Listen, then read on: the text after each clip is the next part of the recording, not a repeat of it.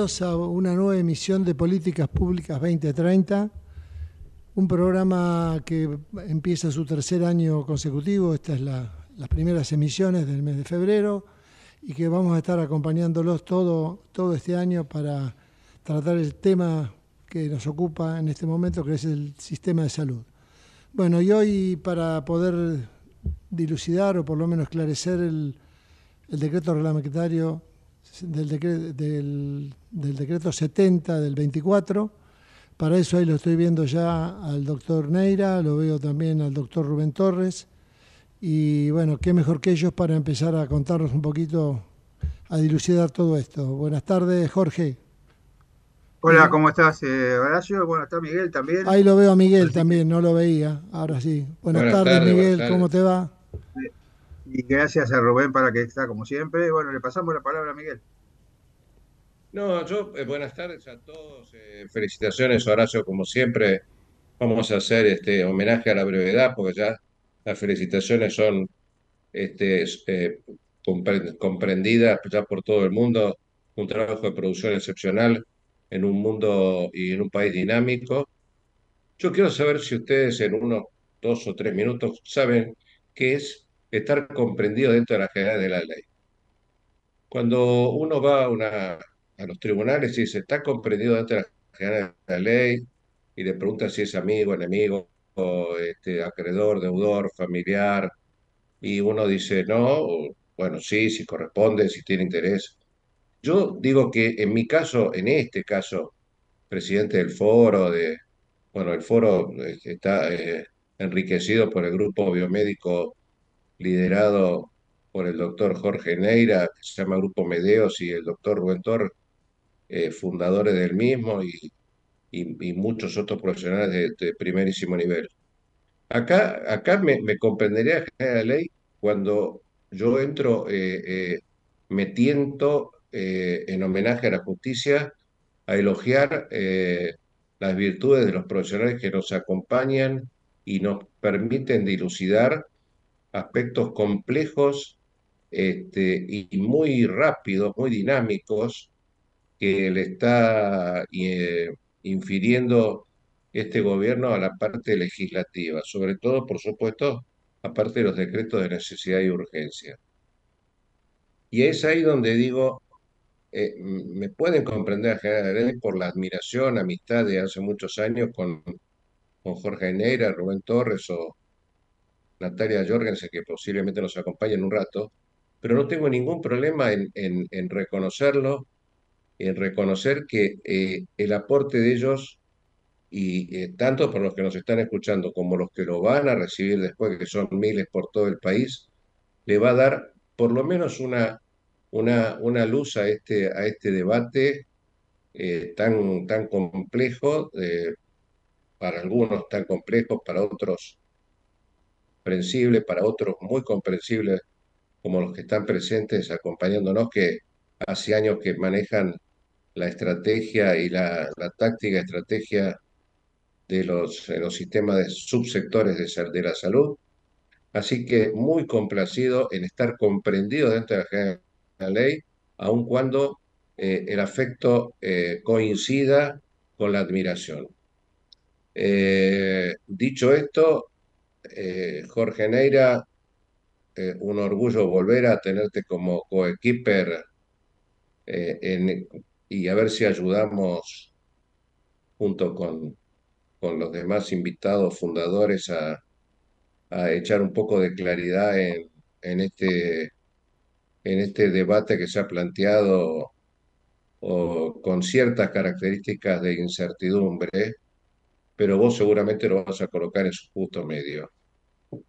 Bueno, muchas gracias Miguel, eh, vos que es recíproco el reconocimiento, sobre todo a la labor ininterrumpida, ¿no? que me parece que es una cosa de la continuidad, es una cosa muy interesante a tener en cuenta. Hola Rubén, ¿cómo estás? Eh, supongo que estará ya activo. Hola, buenas tardes. ¿Cómo te va, Rubén? Gracias, gracias por estar como siempre. Eh, hoy, estaba, cuando estaba viendo todas estas nuevas cosas, me hice acordar, hay un cuento de Oscar, de, Conan Doyle, de, Sherlock Holmes, que se llama el hilo escarlata, ¿no? El hilo, el hilo rojo, que decía que en una madeja uno tiene que agarrar el hilo y empezar a tirar del hilo para llegar al fin del hilo, ¿no? Ahora, y lo importante es encontrar el punto de comienzo del hilo para tratar de tirarlo. Y esto es lo que a mí me parece que en esta madeja que tenemos, el hilo es inexistente porque me parece que son todos parches y son todos como vamos a probar esto y vamos a probar esto y todos simultáneamente sin tener una secuencia.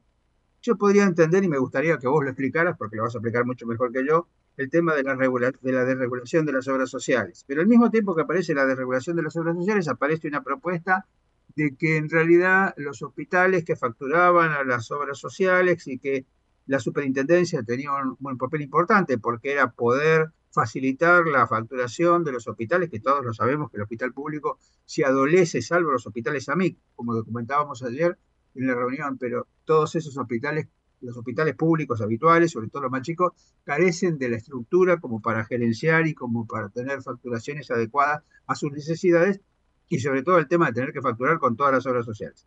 Entonces, eh, dicho esto, que me parece que sigue siendo este tema de la falta del hilo, del hilo escarlata, me gustaría que primero hicieras una, una definición, digamos, de, estas, de estos nuevos decretos eh, y esto qué beneficia o qué, per, qué perjuicios le puede traer a las personas, o sea, a los pacientes, a los, a los socios de todas estas estructuras. Que Rubén, te dejo, te dejo la palabra.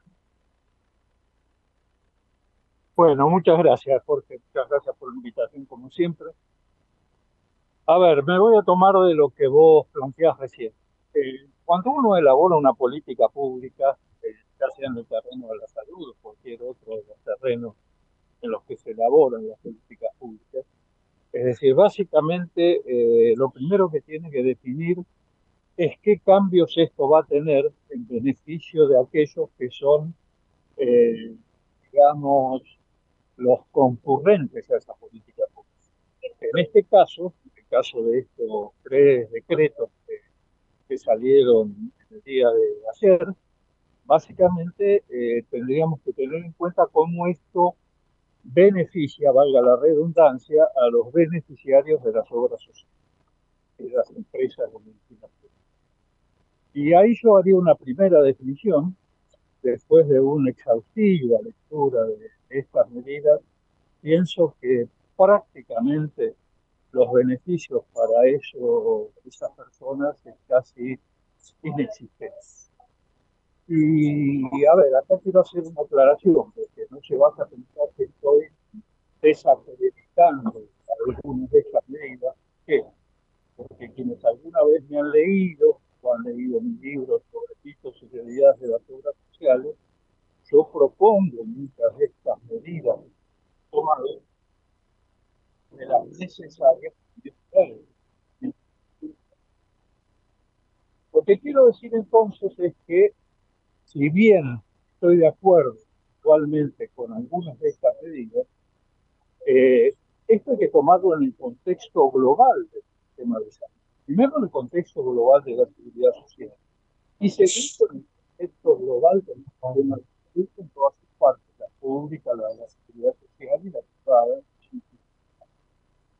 Y realmente me da la sensación de que, como dije antes, no existe ese apunte, no existe esa concordancia de estos eh, subsectores, y esto termina definiendo que eh, los resultados de estas medidas no benefician a nadie. Y si me permitís, Jorge, voy a algún ejemplo. A ver, una de las cosas que se vislumbra en un comunicado de prensa que voy a hacer de la Superintendencia de Servicios de Salud, se dice salud, más libertad y más eh, eh, posibilidad de competencia o algo así. Bueno, en primer lugar, eh, lo que yo plantearía es, ¿estos son objetivos de un sistema de salud? ¿Más libertad, más competencia? ¿O, o realmente los objetivos finales de un sistema de salud están lejos de esto? Es decir, eh, los objetivos de un sistema de salud son más equidad y más libertad de elección, pero en un marco cual eh, uno realmente pueda que lamentablemente no es un marco en el cual podamos Y ahí voy a elegir. Bueno, vos estás diciendo a los beneficiarios del sistema de salud, ahora se va a poder elegir libremente entre una obra social y una empresa de medicina eh, la diferencia es que ahora también vas a poder elegir una empresa de medicina prepaga en forma directa, pero la libertad de, elección ya estaba plasmada desde el año de mediados de los 90. Y la elección de una empresa de medicina prepaga, aún hoy, en el marco de intermediación de otra obra social, es decir, está reservada a un grupo minúsculo de los afiliados de las obras sociales que son aquellos que tienen salarios muy altos o aquellos que tienen un pago corporativo de la diferencia entre su aporte y contribución y eh, el costo del plan. Por lo tanto, creo que no hay muchas más personas en libertad de elegir a pesar de ese caso. No sé si más o menos he sido claro ahí. Sí, tal cual. Una pregunta que te quería hacer respecto a esto que estás diciendo es que mm, sabemos que hay 330 obras sociales nacionales. Este tema de la desregulación, este tema de que no tiene que pasar el año desde que la persona ingresa para decidir a dónde va y que se puede cambiar todos los años, ¿esto nos generaría como un reordenamiento de la, de la masa, digamos, este, de los beneficiarios de la seguridad social hacia las, aquellas eh, obras sociales que son más poderosas o más eh, más, eh, que concretamente tienen más recursos como que las otras, y esto nos generaría un achicamiento de las, de las obras sociales. ¿Cómo ves ese tema? Mira, Jorge, sinceramente creo que, como es lógico, vos lo planteás, con tu inteligencia tendría que ser suceder esto. Ahora creo que en la práctica esto no va a suceder. Y te explico por qué. A ver, ¿cuántos son los empleados formales que se incorporan al sistema año tras año? Eh, basta leer las estadísticas y son muy pocos los empleados formales en nuestra situación económica actual que inician su relación de trabajo en blanco. Esto por un lado, de que es una porción minúscula de los En segundo lugar, eh, vos sabés que la la prescripción de estar un año en la obra social eh, se reimplantó durante el gobierno de Alberto Fernández, porque estaba anulada la idea de Alberto Fernández la eh, durante En el lapso este, donde que se puso hace un par de años atrás, en el momento actual, además de ser muy pocas las personas que iniciaron esta normal, muchas de estas personas acudieron a la justicia que le falló favorablemente para que se evitara ese año de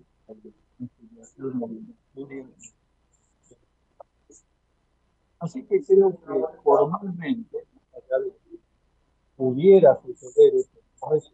Me parece que en la práctica no va a suceder.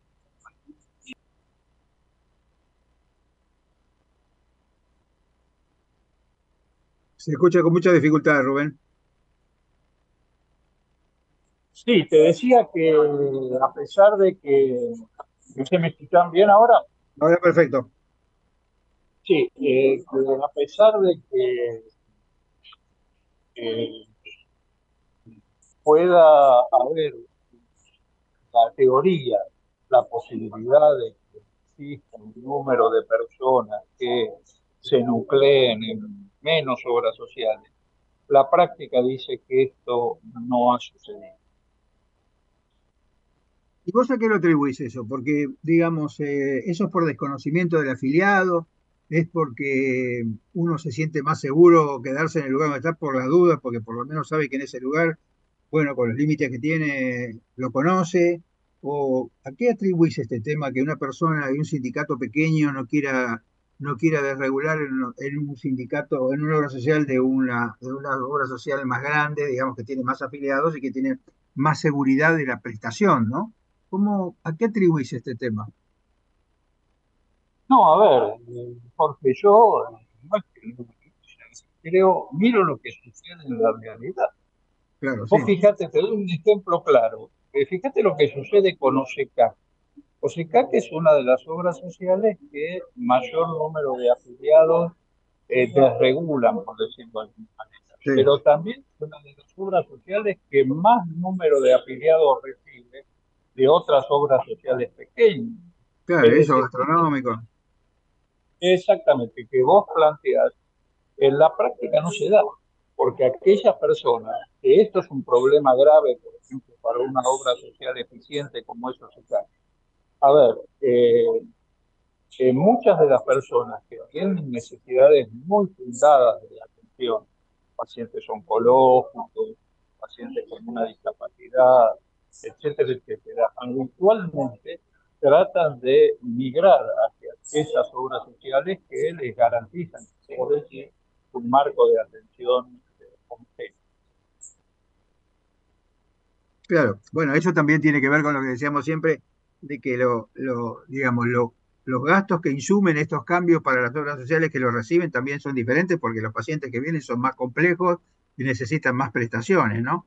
Eh, así que eso también es una cosa que hay que tener en cuenta, porque si eso es conveniente para una obra social, recibir eh, toda la avalancha de los potenciales, los potenciales traspasados, ¿no? Si eso es, conveniente, no sé cómo es el tema, el tema, digamos, si hay algún estudio que haya, que haya eh, evaluado ese tema de quiénes son los que se transfieren, ¿no? Porque evidentemente se deben transferir los que tienen más necesidades de complejidad, ¿no? Sin lugar a dudas es así. Sin lugar a dudas, naturalmente aquellos pacientes que tienen más necesidades buscan ir a aquellas obras sociales que le dan mayor calidad de la prestación o calidad. Sí, y otra cosa que te quería preguntar, porque a mí me parece que también es muy complejo, es el tema que aparentemente el Estado se retira como controlador del costo de la, del costo de la, de la afiliación, digamos, ¿no? Con lo cual, ¿quién va a poner los precios? ¿Quién va a definir cuáles son los valores, este, los valores para que la gente... Yo comparto con vos que el, tema de salud básico es la equidad. el, tema, sistema de salud tiene que asegurar la equidad, si bien comparto con vos la libertad de elección, pero la equidad es básica, digamos. Uno tendría que tener un sistema de salud que tuviera las mismas prestaciones en todos lados, independientemente que sea público o privado de la seguridad social. Eh, este tema del retiro del Estado como ente regulador, que aparentemente es dejar dejar este expuesto a, la, a, la, a, la, a las, al, digamos, al mercado, ¿no, ¿no te parece riesgoso? Eh, sin lugar a dudas. Y por eso hace unos minutos yo te hablaba de, la ausencia de rumbo. Vos fijate qué cosas estamos discutiendo. ¿eh? Estamos discutiendo cuál es el precio de una cuota de la medicina prepaga. Estamos discutiendo si vamos a poder cambiar o no cambiar de obra social. Y a ver, pongámoslo en número. A ver, los que tienen capacidad, eh, capacidad de desregular, de cambiar de obra social, son aproximadamente unos 14 millones de argentinos. Eh, ahora, los argentinos son 45 millones. Eh, la tercera parte. ¿por qué, ¿Por qué no estamos discutiendo esto que vos planteás?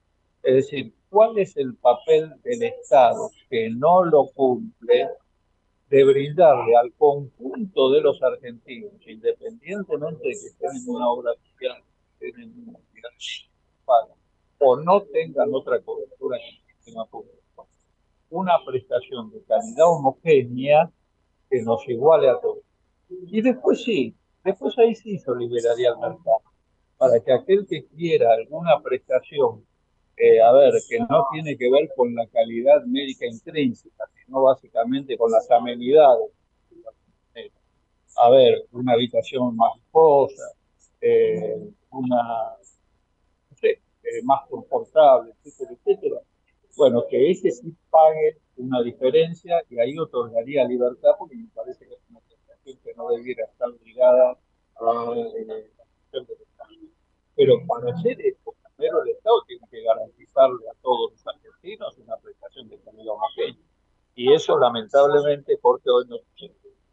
Sí, sí, tal cual. A mí me parece, me parece lo mismo, porque en realidad eh, no, no, hay, no hay claridad, digamos, no hay, no hay claridad en la definición de qué política de salud tenemos. Yo tengo la sensación de que es como como que todos los días que se levantan dice, bueno, a ver qué negocio podemos deshacer, ¿no? O qué, a ver qué intermediario podemos sacar. Y creen que con estas cosas así aisladas van a mejorar, van a disminuir los negocios espurios, por así decirlo, entre comillas. Pero en realidad todo esto está atado al resto de la prestación. Por ejemplo, un tema que, que se discutió hoy, que no sé si habrá salido el, decreto, pero que se estaba discutiendo, es el tema de eh, los hospitales públicos y las eh, prestaciones a la seguridad social, que mm, vos incluso eh, estás en el, en el, artículo del diario cuando te preguntan cómo es el tema de la, de la, facturación de los hospitales públicos hacia la seguridad social, que en una época se había hablado que la, la super actuaba, la Superintendencia de Servicios de Salud actuaba como un ente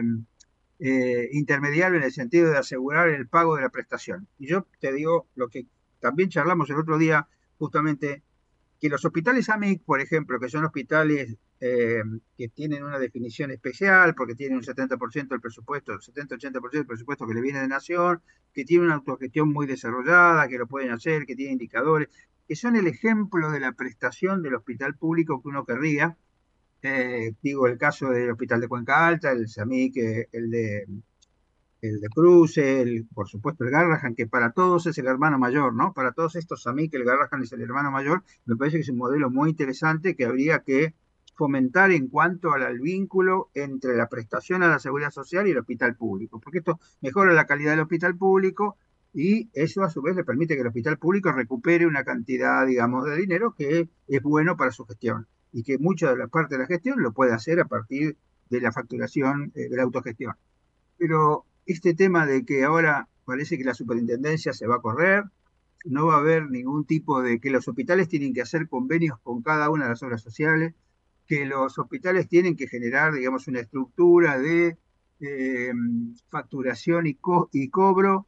Eso es muy difícil en nuestro país, porque, digamos, sí, si bien se puede hacer en los hospitales AMIC, que son muy pocos, porque si vos contás todos los hospitales que el, en el país, no creo que haya más de 15. Si, si llegan a 15, pues no estoy seguro, seguramente son menos. Eh, pero me parece que estas son cosas que van a ser muy complejas, sobre todo en la transición. ¿Cómo ves este tema vos, Rubén? A ver, Jorge, eh, este es un buen ejemplo de un análisis que me parece que fue muy superficial antes de tomar estas medidas. Para los que conocemos la legislación respecto al Hospital Público de Gestión Descentralizada, la contratación directa entre los hospitales y las obras sociales estaba autorizada por el decreto del Hospital Público de Gestión Descentralizada. Claro. Es decir, eh, la única condición que se planteaba es que aquellos que hicieran un contrato directo con una obra social quedaban excluidos de una de las medidas pues, más importantes que esa, ley planteaba, que ese decreto planteaba, y que es que cuando un, una obra social no respondiera con el pago en un lapso determinado, la superintendencia estaba autorizada para tomar fondos de esa obra social y hacer efectivo el pago de esas prestaciones directamente a la obra social.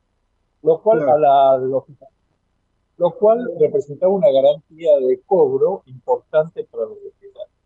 Entonces, eh, a mí me parece bien, eh, parece, coincido en el sentido de que, bueno, los hospitales tienen que generar eh, mecanismos eh, efectivos para realizar los contratos.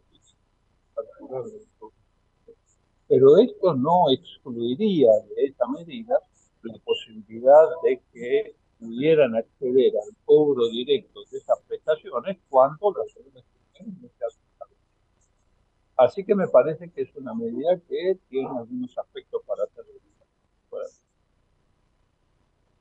Sí, porque a mí me parece que, ¿cómo se hace para desarrollar en un hospital pequeño, digamos, el tema de una estructura de mm, una estructura de, gerenciamiento administrativo para la seguridad social cuando vos sabés cómo es la situación de los hospitales, digamos, ¿no? Eh, no sé cómo, cómo se les puede ocurrir, porque una cosa es los hospitales de gestión descentralizada, que ya están, que tienen la gimnasia, que tienen la estructura, y otra cosa es esta, esto que pasa en los hospitales. Pues yo me acuerdo de cuando estaba en el hospital, en el Hospital Fernández hace muchos años. Yo tuve, yo tuve la oportunidad de estar en el Hospital Fernández, en el Hospital Vélez en el Hospital Argerich y después volví al Fernández y después fui dos veces director de emergencia. Así que en realidad tuve la visión desde el hospital de alta complejidad y el hospital de, de, mediana complejidad, como era el Vélez. Yo inauguré la terapia del Hospital Vélez y vos veías, digamos, si el Hospital eh, Fernández tenía dificultad para cobrar lo que facturaba, imagínate vos el Hospital Vélez que es una cosa muchísimo más chiquita, mucho más reducida, mucho más del barrio eh, y a mí me parece que esto atenta contra la, dinámica de la gestión de los hospitales. A mí me parece que yo siempre insistía que la atracción de la seguridad social a los hospitales, o sea que, el hospital como prestador de la seguridad social puede asegurarle a la seguridad social la calidad de la atención desde el hospital eh, y em, al mismo tiempo asegurarle al hospital que el ingreso que le llegue de divisas sea más o menos adecuada como para poder credenciar. Así que me gustaría, me gustaría que vos, eh, que avancemos con este tema en la segunda parte. Ahora tenemos que ir a un corte, Rubén, así que te pido, te pido un minuto. Este, y me gustaría que después desarrollaras este tema este, en la profundidad que, que vos sabías hacer. Con, con mucho gusto. Bueno, dale. Así que nos vamos al corte, Miguel.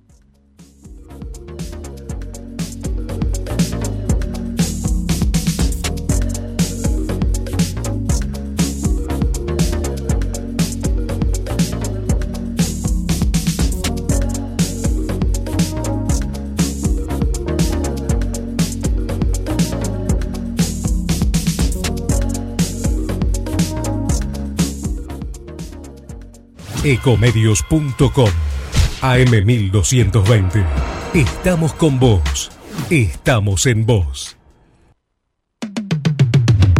American and Merit Hoteles. Primera cadena hotelera argentina. 3, 4 y 5 estrellas. Más de 20 destinos de Argentina y el Cono Sur Aprovecha el código promocional Puro Branding con el 10% de descuento para los hoteles Amerian Córdoba Park, Amerian Executive Córdoba, Amerian Buenos Aires Park, Merit San Telmo y Amerian Executive Mendoza Hotel hasta fin de año.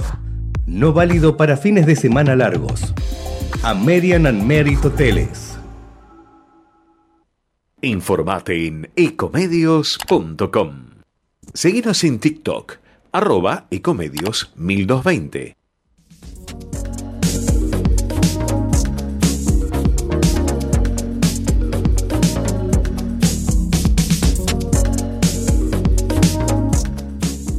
Bueno, y continuamos con este programa de Políticas Públicas 2030 después del corte comercial. Bueno, siguiendo muy, muy con mucha gente porque estamos midiéndolo y la verdad que están llegando algunas consultas y demás, pero sigan hablando de, este tema que la verdad que hoy ya empieza a preocupar a la, gente. La salud está, no digo al lado de los que más eh, se, demanda, pero casi casi. Así que bueno, muy interesante lo que estamos escuchando. Adelante. Jorge, ¿me permitís? Eh? Sí. Rubén, ¿estás ahí? Sí, por supuesto, Miguel, buenas tardes. ¿Cómo te va, Rubén? Eh, bueno, reitero nuestro agradecimiento. Eh, Rubén, eh, en la primera parte del programa, Jorge vos hicieron una, una, descripción de, entrada básica, pero a la vez profunda de, del, un poco de los, del DNU y de los decretos reglamentarios. Yo tengo una sola pregunta para esta segunda parte, ustedes lo siguen después desarrollando. Este, este gobierno, que por ahí lo dijo Jorge, lo dijiste vos, eh, se ha preocupado o tiene como, como objetivo el, el, tema de desarmar cajas o supuestas cajas que hacen a la, a la administración pública en general. Rubén, estos decretos, ¿vos le ves ese perfil o le ves un perfil más allá de sus de sus virtudes, o sea, o defectos, o falta de estrategia, o, falta de táctica. Vos ves que la finalidad es desarmar cajas y a su vez compensar con mayor eh, equidad, como bien señalaron, y acceso, o se está priorizando el tema de la reducción del gasto público. A ver, Miguel, eh, Es difícil de contestar tu pregunta. Yo creo, eh, esto es una interpretación personal y fundamental, que posiblemente, como muy bien decía Jorge, la intencionalidad a esto, de, bueno, de cuál es su orientación general respecto al gasto innecesario en el Estado o el gasto producto de la Constitución. Así que probablemente, tal vez la intención de estos decretos apunte hacia eso. Ahora vamos al análisis profundo de esta situación. A ver, de la posibilidad de elegir entre una prepaga y una obra social. ¿Cuál sería la ventaja acá a obtener? Básicamente la ventaja estaría en que una pequeña porción de los fondos de, de aporte y contribución que el afiliado hace a esta obra que la regula pasen a formar parte de prestaciones directas en lugar de quedarse en este, digamos, en esa interfase y traslación de los Ahí sí, yo coincido en esta situación. Ahora, eh, el resto de las medidas, la libre elección, eh, la eliminación del hospital público de gestión descentralizada, ¿eh? me parece que tienen bastante poco que ver con esta orientación. Esa es mi interpretación.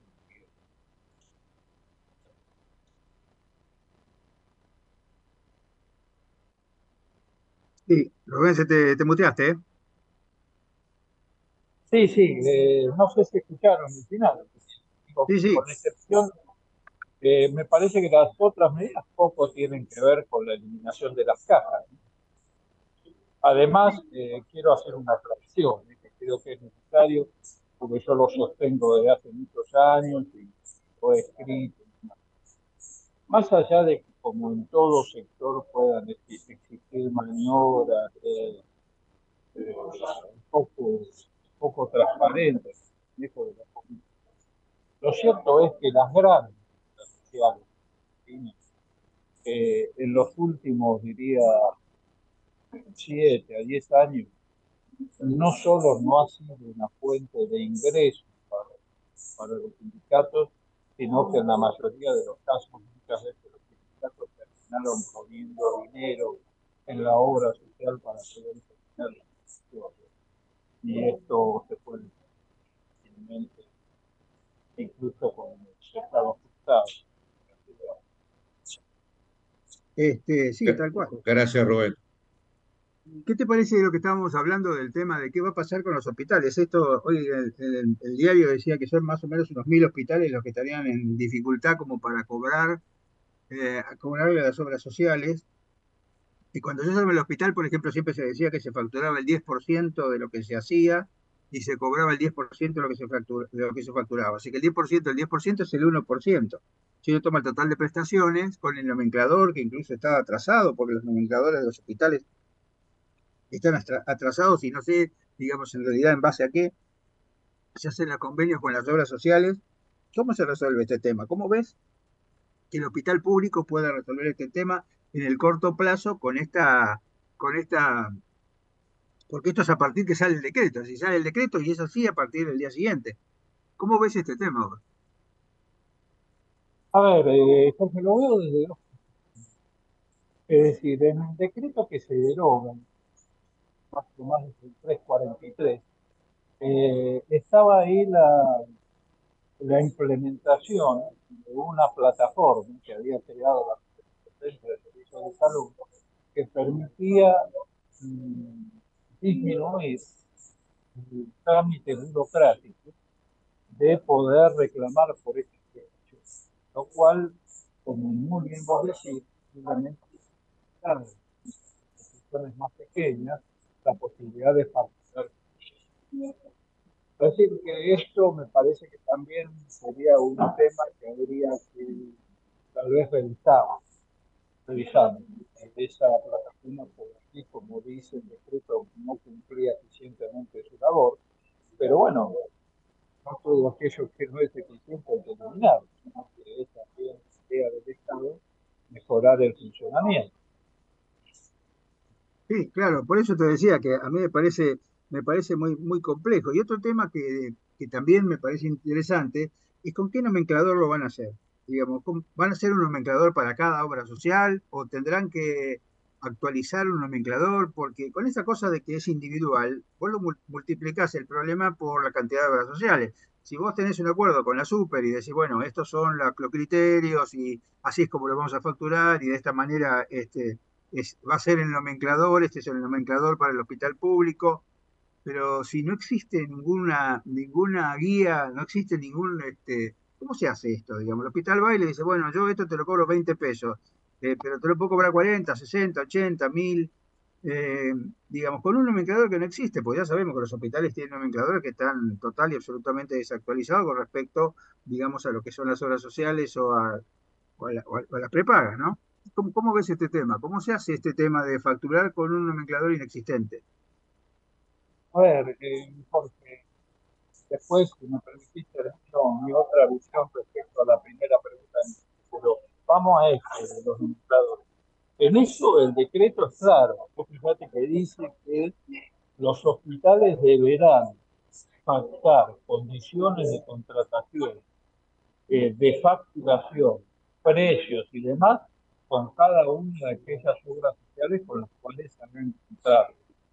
Cosa que por otra parte, porque te, repito, sucedía hasta hoy. hay muchos hospitales grandes que tienen el contrato de obras sociales y que tienen un nomenclador que es eh, mucho más actualizado que el nomenclador general de prestaciones que maneja Así que hay amplia libertad en ese aspecto para que cada, efector eh, haga su eh, contrato. Y ahí voy a la, segunda visión que tengo de la pregunta anterior que vos me hacías. Es decir, yo creo que además de esto, eh, de esta dificultad que tienen las entidades que esto podría ser beneficioso en el sentido de que cada una de las entidades jurisdiccionales refiriendo a las provincias, que hagan responsables de fortalecer estos mecanismos. ¿Por qué? Claro, claro. vos, hablabas, vos hablabas de los hospitales, pero pensemos en las unidades de atención primaria, que tienen eh, dificultades para que son una generadoras de recursos muy importantes y que podrían eh, ingresar mucho y que bueno, eh, yo pienso que las policías tendrían que ponerse a pensar seriamente en generar un mecanismo de facturación, contratación con las empresas de que permita eh, mejorar el ingreso global de fondos para de la jurisdicción. Así que, bueno, eh, por supuesto que es mi opinión personal. Creo que en un país federal este, una de las labores del Ministerio de Salud y especialmente de la Intendencia está relacionada posibilidad de fortalecer estos mecanismos.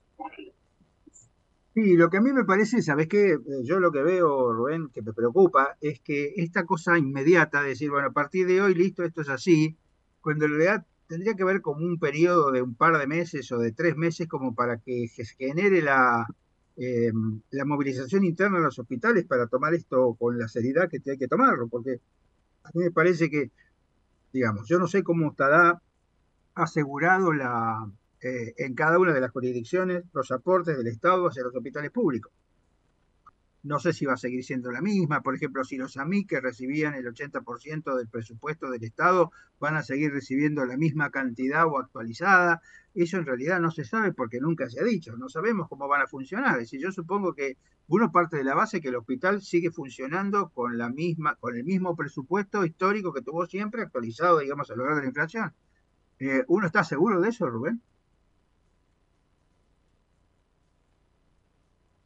Perdón, Perdón, eh, por supuesto no estoy seguro de eso. Eh, creo que es razonable lo que decís, Jorge. Eh, y por eso te decía, creo que hay aspectos de, la regulación más fina de cada uno de estos decretos que van a tener, que ser vistos con mucha más delicadeza de eh, esto es un, dar los tiempos necesarios, pero ahí en, un, en una situación de una economía de guerra que estamos viviendo de alguna manera, es decir, te repito, yo me sentiría más tranquilo, sería más satisfecho si hubiera un ministro de una ser técnico y con capacidad de apoyo a las para mejorar.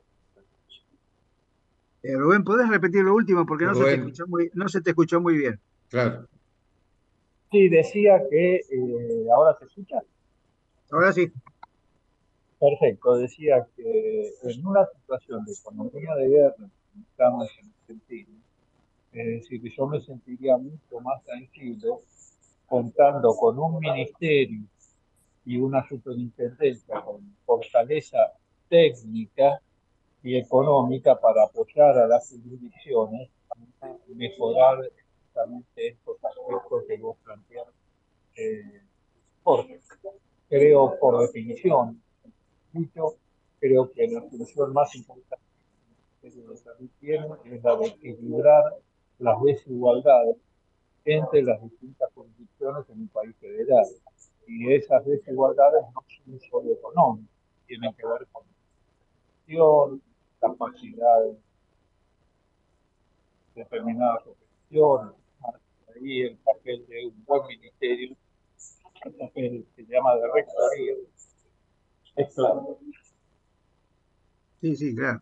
Y otra cosa que te quería preguntar, y con esto, y con esto termino y le paso la posta a Miguel es este tema de, la, de, de las cuotas, de los aumentos en las cuotas de, las prepagas, eh, que en realidad fueron, si no me equivoco, 40, 30 y 20, que en realidad es más del 100%, porque cuando uno analiza en valores absolutos desde la cuota de diciembre hasta la cuota actual, mejor dicho, la cuota de, noviembre hasta la cuota actual, esto aumentó, digamos, más de un 100% el valor de la cuota. Eh, esto me parece que va a impactar mucho, digamos, en la, en la cantidad de, afiliados de las prepagas, porque yo no sé cuántas personas vamos a poder seguir pagando estos valores. Eh, ¿Cómo ves este, este asunto del descreme, como se habla siempre? ¿Y qué riesgo tiene, no?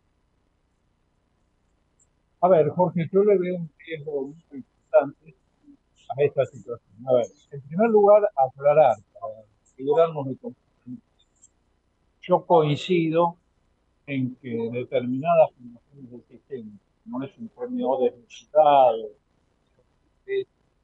eh, sin muchos fundamentos, la cobertura del premio médico obligatorio, han generado un desfasaje de esos de empresas de medicina prepaga y bueno, los costos que tiene sobre la compensación. No dudo de esto, pero que existe ese desfasaje, realmente eh, habría que afinar un poco el lápiz exactamente cuál es el monto de ese desfasaje, pero acepto que ese desfasaje lo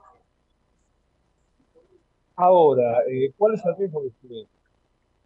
Es decir, hay un montón de personas que acceden a la medicina prepaga en Argentina básicamente por la ausencia del Estado en su capacidad de prestar una de dar una prestación de calidad homogénea para es decir, nadie paga un tercio de su ingreso o la mitad de su ingreso o algo más de la mitad, como es ahora, para sostener su salud si realmente esa salud estuviera garantizada por el Estado.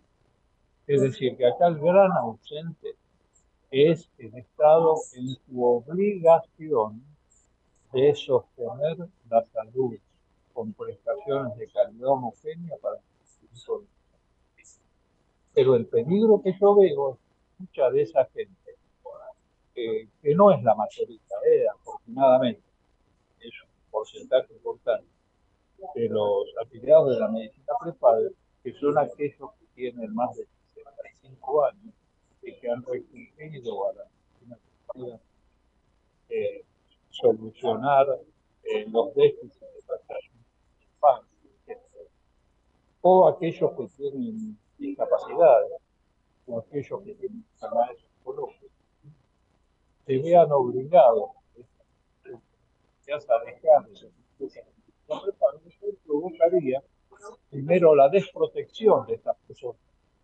Y en segundo lugar eh, como mecanismo digamos accesorio eh, licuaría parte del gasto.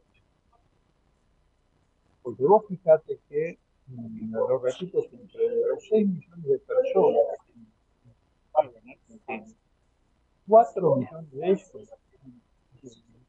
es regulación de obras. Eh, de esos 4 millones, más del 80% los eh, mecanismos corporativos, es decir, que empresa empleadora le paga las diferencias de contribución y el costo. Esta gente está asegurada y ese volumen, básicamente, son gente sana, eh, y demás que le genera poco gasto. El riesgo son aquellos que generalmente son afiliados voluntarios o que han desregulado no tan altos como este primer grupo, que son los que hoy corren el riesgo de quedar desprotegidos al Yo lo veo tendría que ponerse ojos de ella, que puede provocar una situación Sí, así es. Bueno, yo muchas gracias, Rubén. Le paso entonces la posta a, Miguel, si es que está, me parece que ahora no, lo veo, pero bueno, eh, hasta que venga Miguel, me parece que esto va a ser, va a ser un tema, porque digamos, esta gente que tiene ese tipo de, de necesidades, digamos, ¿Cómo, ¿Cómo lo va a resolver? ¿Va a pasar a dónde? ¿Se va a atender en el hospital público, donde el hospital público no, no le va a poder resolver esos temas?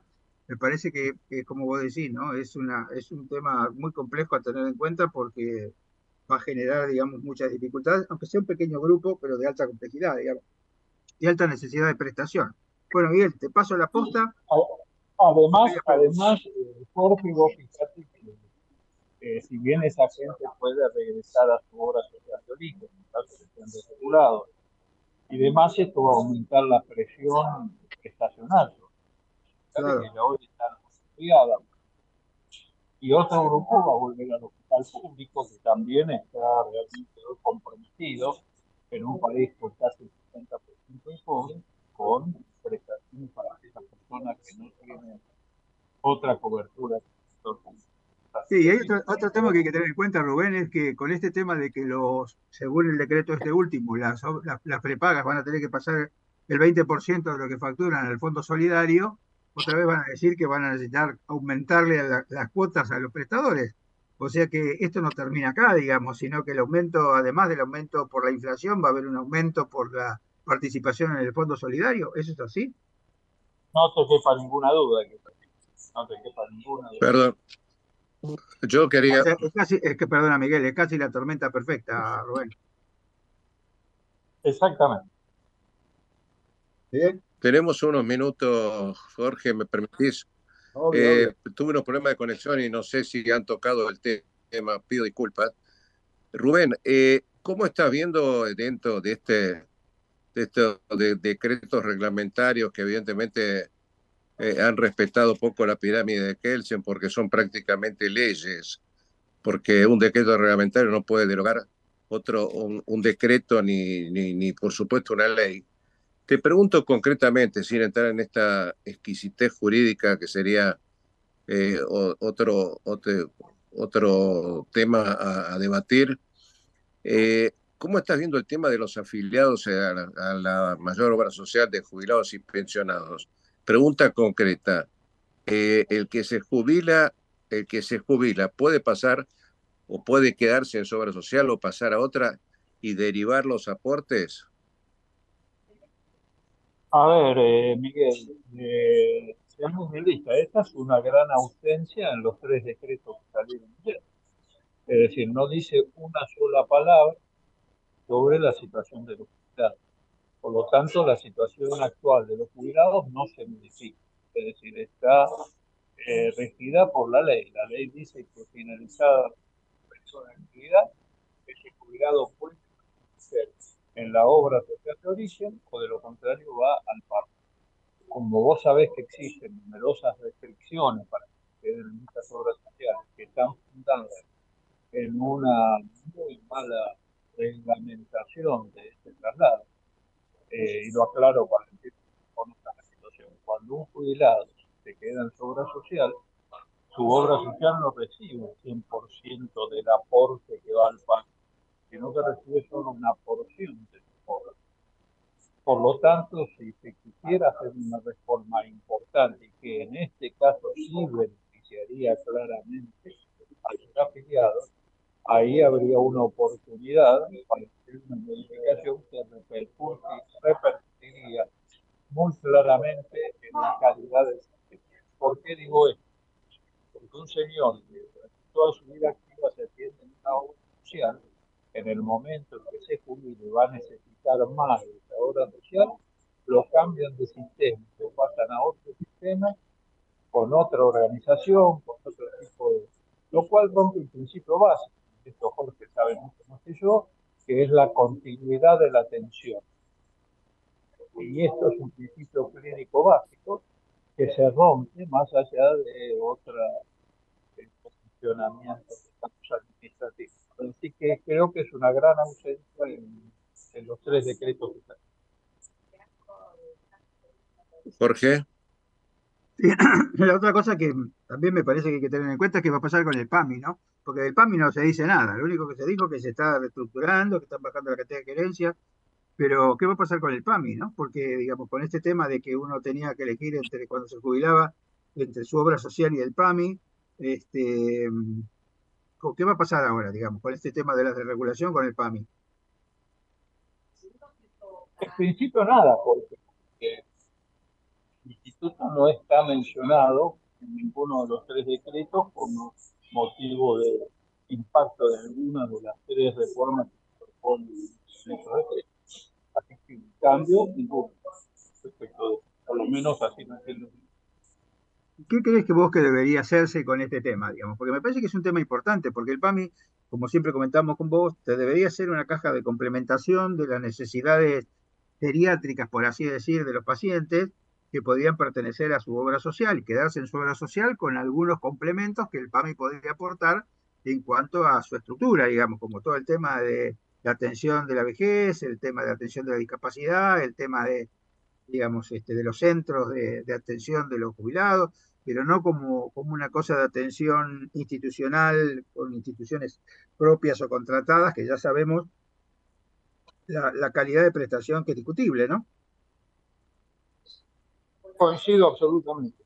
Coincido absolutamente, es un tema que hay que discutirlo. Si vos me plantearas, cuando yo decía hoy falta de rumbo, si queremos discutir una reforma del sistema sino uno de los temas centrales que hay que discutir, justamente es que vos plantear, y ahí está esa propiedad que vos decís, el instituto que como un complemento de las necesidades eh, sociales, sanitarias de no jubilados que puedan permanecer en su obra social, o bien generar el tratado de los fondos directamente a estas obras sociales, que esas obras sociales se hagan cargo de las necesidades de esos afiliados.